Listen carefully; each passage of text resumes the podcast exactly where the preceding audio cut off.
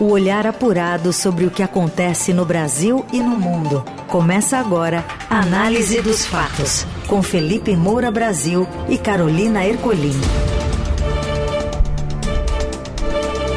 Olá, sejam bem-vindos. Começando mais uma edição novinha em folha quente, pelando do Análise dos Fatos. Sempre acompanhando o noticiário e trazendo para você um resumo aqui no meio do dia. Tudo bem, Felipe? Salve, salve, Carol, equipe da Dourada FM, melhores ouvintes. Sempre um prazer falar com vocês no Análise dos Fatos, que logo em seguida fica disponível nas plataformas de podcast e trata dos assuntos, analisando todas as suas nuances em tempo real, como hoje, dia do, de mais uma sessão de julgamento da aparente inelegibilidade de Jair Bolsonaro. Vamos aos destaques, então, desta quinta, 29 de junho. TSE julga e a inelegibilidade de Jair Bolsonaro. O placar é de 3 a 1 pela cassação dos direitos políticos do ex-presidente. E investigação apura suspeita de rachadinha petista de irmãos Tato. Relatório do COAF aponta transações financeiras atípicas envolvendo família com espólio político em São Paulo. E ainda, com o envelhecimento da população, planos de saúde para idosos podem virar artigo de luxo? O que acontece no Brasil e no mundo. Análise dos fatos. E está em 3 a 1 o placar do Tribunal Superior Eleitoral, que continua nesta sexta o julgamento pela inelegibilidade do ex-presidente Jair Bolsonaro. É a terceira sessão para análise do caso, que foi retomado com o voto do ministro Raul Araújo. Ele inaugurou hoje uma divergência e votou pela rejeição das acusações contra Bolsonaro. Na reunião questionada, ocorrida em julho de 22, como é de amplo conhecimento, foram veiculados diversos fatos sabidamente inverídicos a respeito do sistema eletrônico de votação e apuração. Fatos anteriormente já desmentidos e carentes de qualquer tipo de prova idônea, fatos insistentemente rebatidos por esta Corte Superior, sem que exista qualquer elemento indicativo novo apto a afastar todas as explicações já apresentadas. Numa democracia, não há de ter limites o direito fundamental à dúvida, à curiosidade e à desconfiança. Cada cidadão é livre para crer ou descrer no que bem entender, para duvidar, em seguida, votou o ministro Floriano de Azevedo Marques pela condenação do ex-presidente. Ao justificar o seu voto, o ministro disse que Bolsonaro rompeu a liturgia presidencial em uma reunião com embaixadores. Também discordou do argumento de Raul Araújo de que a conduta do ex-presidente não teve impacto no resultado do pleito, afirmando que a eficiência do bombeiro não afasta a culpa de quem pôs fogo. Ora, ministro Raul, a eficiência do bombeiro não elide a aplicação do artigo 250 do Código Penal. Se alguém põe fogo num edifício e os bombeiros chegam prontamente, isso não quer retirar a tipicidade da conduta de quem pôs fogo. Me parece claro isso do ponto de vista jurídico. Se a Justiça Eleitoral agiu bem, agiu rápido e coibiu os efeitos daquela tentativa, não é disso que nós estamos falando. Nós estamos falando da intenção e das circunstâncias que predizem uma gravidade, caracterizadora de abuso e desvio. Senão, seria como que premiar quem pratica uma conduta ilícita pela eficiência de quem coíbe os efeitos dessa ilicitude. Fechou a audiência o ministro André Ramos Tavares, que votou contra Bolsonaro, e com isso o placar chegou aos 3 a 1. Foram três votos, faltam três votos: Cássio Nunes Marques, Carmen Lúcia e Alexandre de Moraes. Na terça, o ministro Benedito Gonçalves, que é o relator, já havia votado pela condenação do ex-presidente por abuso de poder político e uso indevido dos meios de comunicação. E o quarto a se posicionar foi o ministro André Ramos Tavares. Com a relação com relação às acusações contra o vice na chapa de Bolsonaro, Walter Braga Neto, todos os ministros votaram pela rejeição da denúncia. Bolsonaro é julgado pela reunião com embaixadores estrangeiros no Palácio da Alvorada, na qual difamou sem provas o sistema eleitoral brasileiro. O encontro foi transmitido pela TV oficial do governo. O TSE já se prepara para continuar então amanhã, sexta-feira, em sessão extraordinária o julgamento. Ela estava reservada já essa sessão com o encerramento dos trabalhos do primeiro semestre do TSE e o consequente início do recesso do poder. Bom, a tendência de resultado final é de 5 a 2, 5 votos pela inelegibilidade de Jair Bolsonaro e dois votos vencidos. Um que já foi dado hoje, do Raul Araújo, que era uma incógnita, se acreditava que ele poderia pedir vista, depois de ele ter é, recusado antecipar o voto no fim da sessão passada, se acreditou que ele realmente daria um voto nessa sessão. Foi um voto a favor do Bolsonaro, contra a inelegibilidade. O Cássio Nunes Marques foi indicado ao STF pelo próprio Jair Bolsonaro e compõe também a Corte Eleitoral, tende a votar a favor do presidente. Os demais tendem a votar contra ele, então é, já é barbada aí esse resultado. Agora, essa sessão, ela precisa ficar marcada pelo voto do Floriano de Azevedo Marques Neto, esse ministro do Tribunal Superior Eleitoral, que é professor é, na Escola de Direito da, da USP, tem mais de 30 anos de magistério, me parece, e ele foi extremamente didático, inclusive rebatendo determinados argumentos colocados a favor do Bolsonaro pelo Raul Araújo. Eu já critiquei bastante as formas de decisão é, do Alexandre de Moraes e do próprio relator desse caso, Benedito Gonçalves, que também foi relator do caso Deltan Dallagnol, é justamente porque você tem, é, no caso do Moraes, a ausência de confronto direto é, com os trechos que estão sendo avaliados. É, no caso do Benedito, você tem aquele alto teor é, político e o Floriano ele é muito mais objetivo. Ele até faz a mãozinha é, de quem está escrevendo no quadro para os alunos quando ele está é, analisando. Então, Raul Araújo entendeu inexistir o requisito de suficiente gravidade. A gente está tratando da reunião com embaixadores, que foi ali no dia 18 de julho de 2022. Ele reconheceu que houve propaganda eleitoral indevida, isso que já tinha sido julgado no próprio TSE, quando a relatora foi a ministra Maria Cláudia Buchianeri. Ele citou, inclusive, um longo trecho daquela decisão, é, que condenou a chapa do Bolsonaro ao pagamento de multa de 20 mil reais. E ele próprio é, ressaltou que foi a favor daquela condenação por propaganda eleitoral indevida. E aí até é, parou de ler e falou, ah, muitos acusam aqui de eu não ser isento, da minha isenção. Ele estava lembrando que ele foi é, favorável àquela condenação. É, então ele estava se colocando ali como alguém que é acusado injustamente de não ser isento.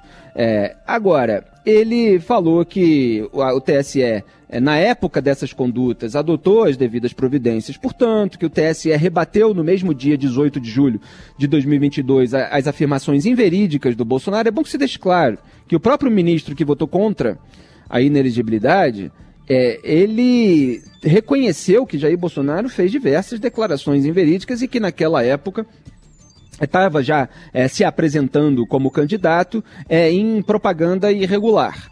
E ele citou ali precedentes do TSE, é, por exemplo, que uma decisão que reformou um acórdão de um TRE, de um tribunal regional, cujas causas de pedir fáticas se lastrearam em 37 ações de propaganda irregular. Quer dizer, ele tentou dizer é, que é, a declaração de propaganda irregular, é, a, a, a, decisão a respeito disso, já, já era suficiente é, dado que ele não viu muita gravidade da conduta. Agora ele fez a análise tentando relativizar o alcance e a influência sobre o resultado da eleição, amenizou os números, ele justificou a atuação da TV Brasil em razão da presença do presidente. A TV Brasil não vai fazer juízo prévio, é natural que repercuta, é, só haveria gravidade em razão do conteúdo, onde ele não viu gravidade, etc.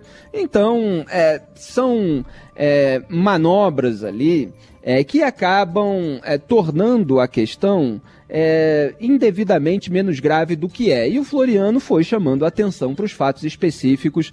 Começou é, falando sobre o próprio caráter investigativo da AIGE, né, dessa ação, é, que tem no próprio nome essa questão é, da, da, investigação, para rebater ali algumas alegações é, que são feitas em relação ao escopo é, é, desse caso. Ele definiu o abuso de poder com base na doutrina, falou que tanto o abuso quanto o desvio de finalidade podem se aplicar tanto para o evento da reunião em si, como para o emprego de meios de comunicação oficiais. É, citou precedente do TSE nesse sentido, fez uma cronologia detalhada da preparação do evento é, e fez o escrutínio do discurso. Esse que é o ponto fundamental que muitas vezes escapa nas análises. Então ele pegou ali quatro linhas do conteúdo do discurso do Bolsonaro com conotação eleitoral na reunião com embaixadores.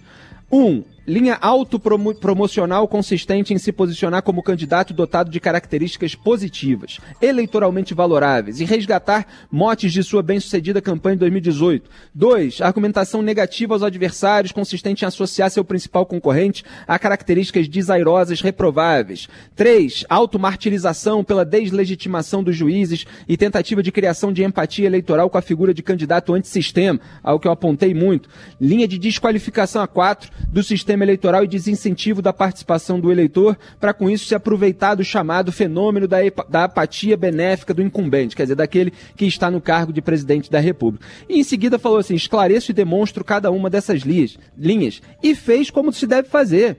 A análise que decompõe o discurso trecho a trecho.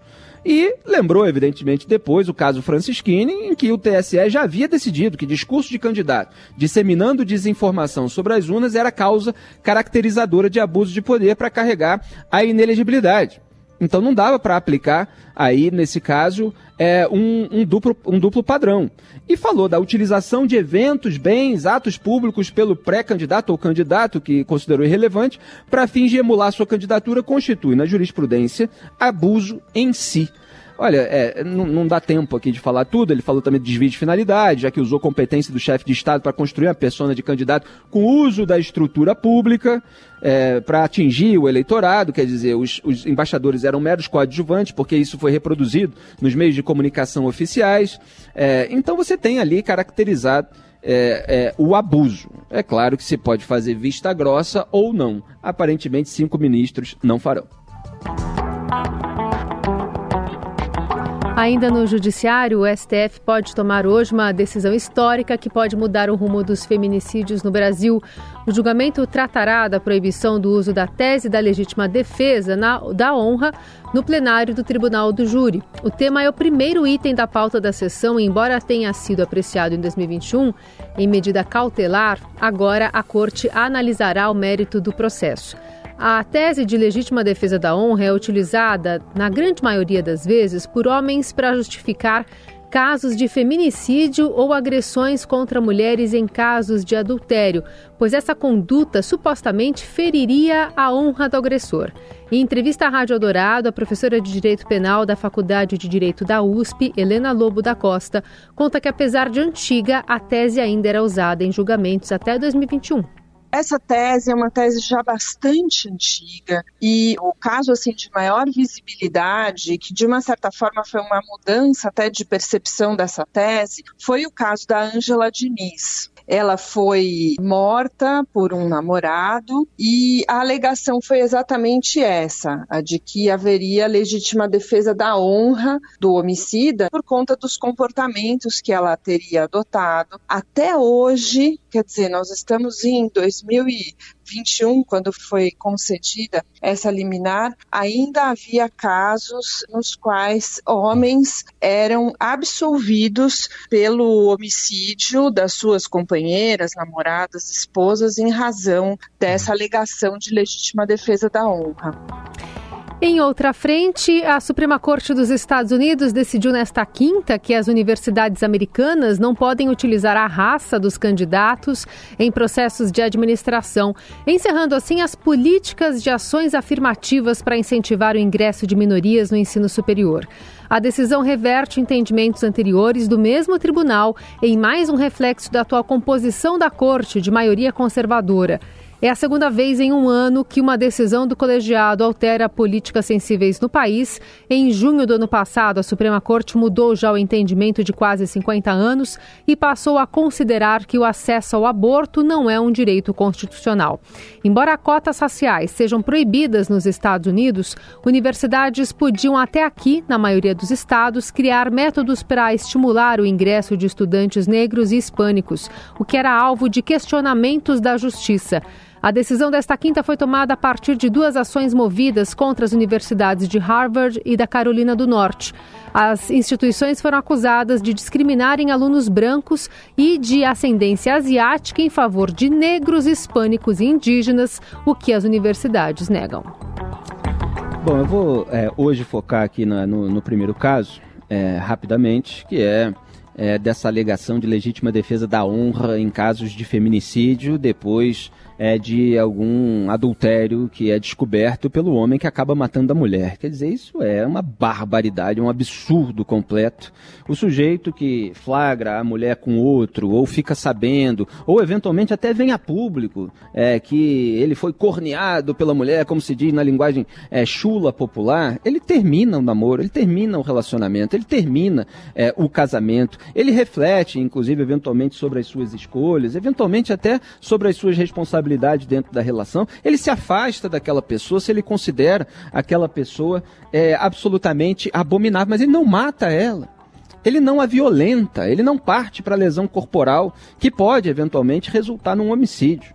Então, que isso ainda é, seja levado em consideração, ou tenha sido levado até pouco tempo atrás, é, mostra é, esse resquício machista aí dentro da legislação, do, do, Poder Judiciário. É claro que isso tem que acabar.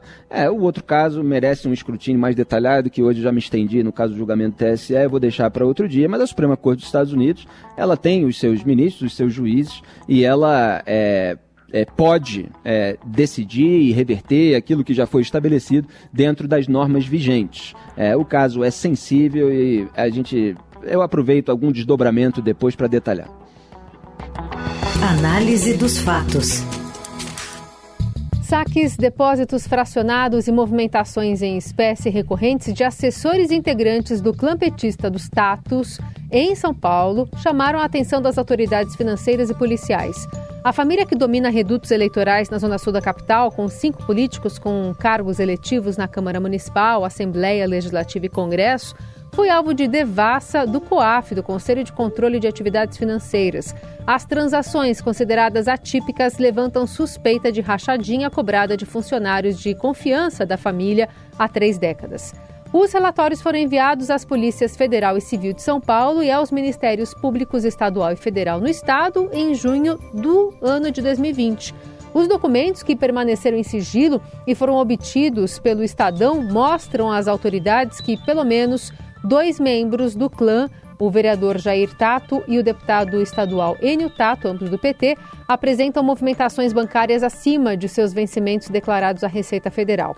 O vereador Jair Tato enviou nota ao Estadão na qual afirma não ter conhecimento oficial da investigação. No inquérito, no entanto, consta a procuração dada pelo vereador ao seu advogado Cláudio Albuquerque para representá-lo no caso em 8 de setembro de 2020. Enio Tato respondeu que as apurações da polícia se tratam de notícias ou informações passadas e antigas que já foram explicadas e as dúvidas sanadas.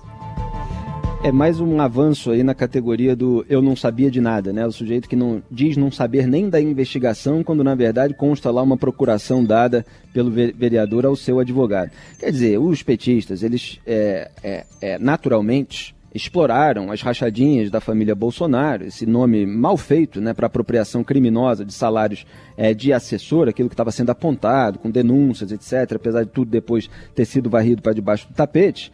E agora é, eles têm mais um caso é, de um membro do partido, porque naquela lista do COAF, é, em que havia o nome do Flávio Bolsonaro, havia o nome de dois petistas. Um deles encabeçava a lista, André Siciliano, todo-poderoso presidente da Assembleia Legislativa do Estado do Rio de Janeiro, a Alerj. Aliás, um caso é, que merece o escrutínio da imprensa. Lamentavelmente, se deixou isso ficar para trás. Fiz é, um monte de análise, a, a gente tentou descobrir tudo que era possível, era sigiloso, mas lá no Rio de Janeiro tem coisa que começa a não andar, daqui a pouco vai sumindo. E agora surge da família Tato. É o que acontece nas casas legislativas do Brasil, seja na esfera municipal, estadual é, ou federal, é uma absoluta falta de controle. Um monte de funcionário que não era nem é, é, é para ter tanto assim.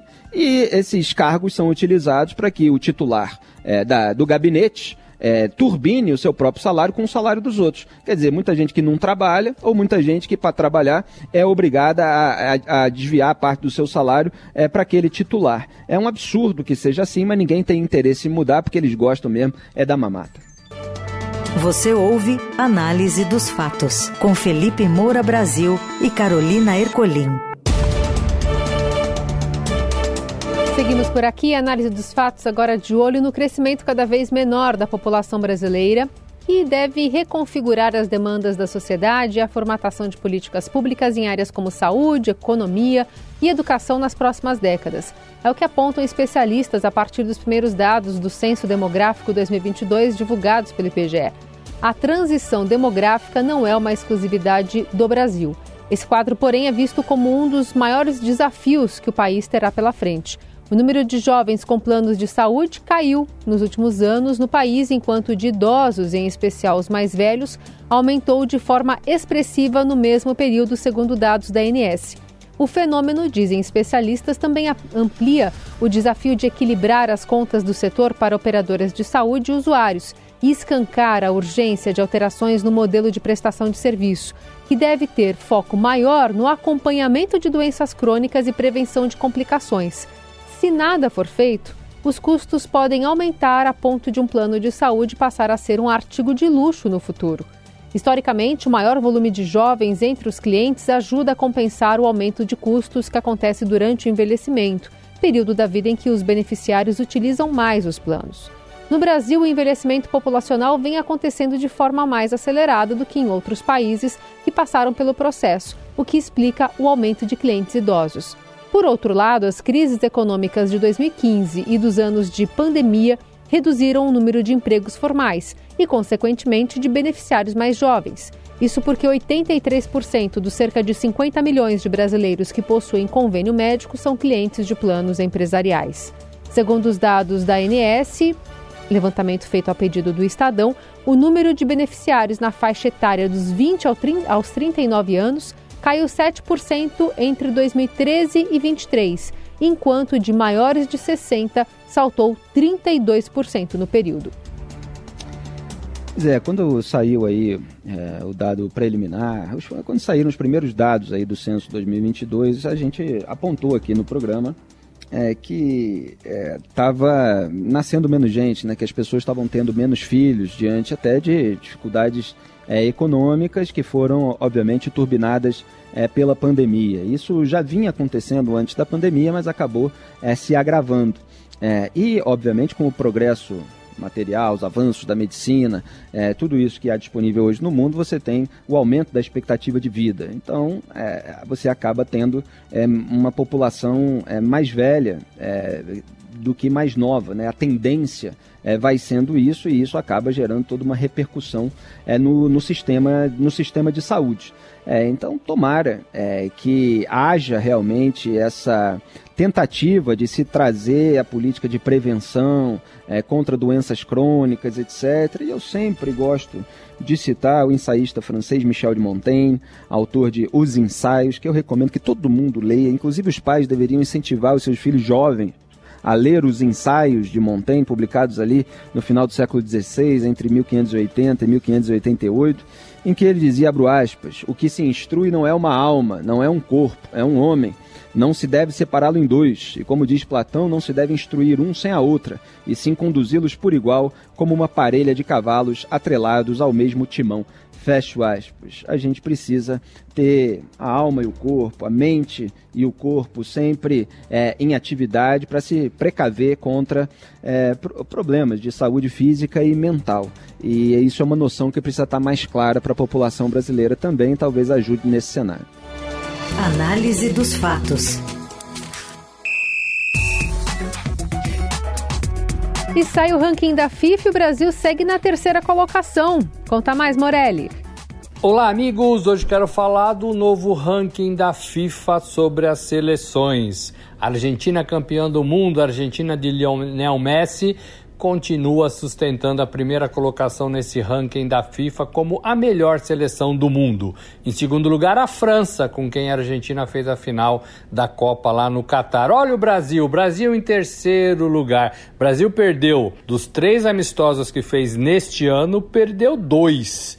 Mesmo assim, continua na terceira posição desse ranking, seguido por Inglaterra e Bélgica. Tô falando da seleção brasileira também, porque nessa semana, final do mês, o presidente da CBF, Edinaldo Rodrigues, prometeu que ia dar uma definição sobre o que está acontecendo nessa sua busca por um treinador nacional. Carlo Ancelotti é o cara que ele quer, é o treinador do Real Madrid, é o treinador que tem contrato com o clube espanhol até metade do ano que vem. O presidente da CBF prometeu falar para o torcedor brasileiro nesta semana ainda o que ele está pensando para a seleção brasileira. Qual que é a ideia inicial? Esperar pelo técnico italiano até o ano que vem. Quem vai ficar no comando da seleção até lá? Ramon? Teve o cargo ameaçado, é um treinador ainda despreparado, é um treinador da seleção sub-20 e deixou isso muito claro. Estou aqui na seleção principal apenas cumprindo a tarefa pedida pelo meu chefe. Então, provavelmente Ramon não deve continuar no cargo de técnico interino da seleção brasileira. É isso, gente. Falei, um abraço a todos, valeu. Vale a pena esperar pelo Ancelotti. Vale a pena. É com muito atraso, é quando ele já está muito mais valorizado no mercado. A CBF deveria ter feito isso há mais de 10 anos, como eu cobrava. Mas se é para esperar só até 2024, sendo que a Copa é 2026, vale a pena. É melhor do que é, todos os técnicos que existem no Brasil nesse momento. E de fato a seleção argentina está muito melhor do que a brasileira. E fechando por aqui, mais esse análise dos fatos, sempre com a produção e coordenação de Laís Gotardo. E trabalhos técnicos de Moacir Biasi, o comando da mesa de som é de Carlos Amaral. E só para registrar, o TSE acabou formando maioria é, para absolver o ex-candidato à vice-presidência, Walter Braga Neto. Então, os quatro ministros que já votaram, embora esteja 3 a 1 pela inelegibilidade do Bolsonaro, está é, tá 4 a 0 para absolver o, o Walter Braga Neto e só faltam três votarem. Então, ele não está inelegível. É isso, Carol. Um beijo para você. Um abraço, melhores ouvintes. Até. Hoje é sexta? Não, hoje é quinta. Ainda tem amanhã. Tchau. Ainda vamos sextar. Até. Você ouviu Análise dos Fatos. Se você perdeu esta edição ou quer ouvir de novo, acesse radioeldorado.com.br ou assine gratuitamente o podcast no iTunes, Google Podcast, Deezer ou Spotify.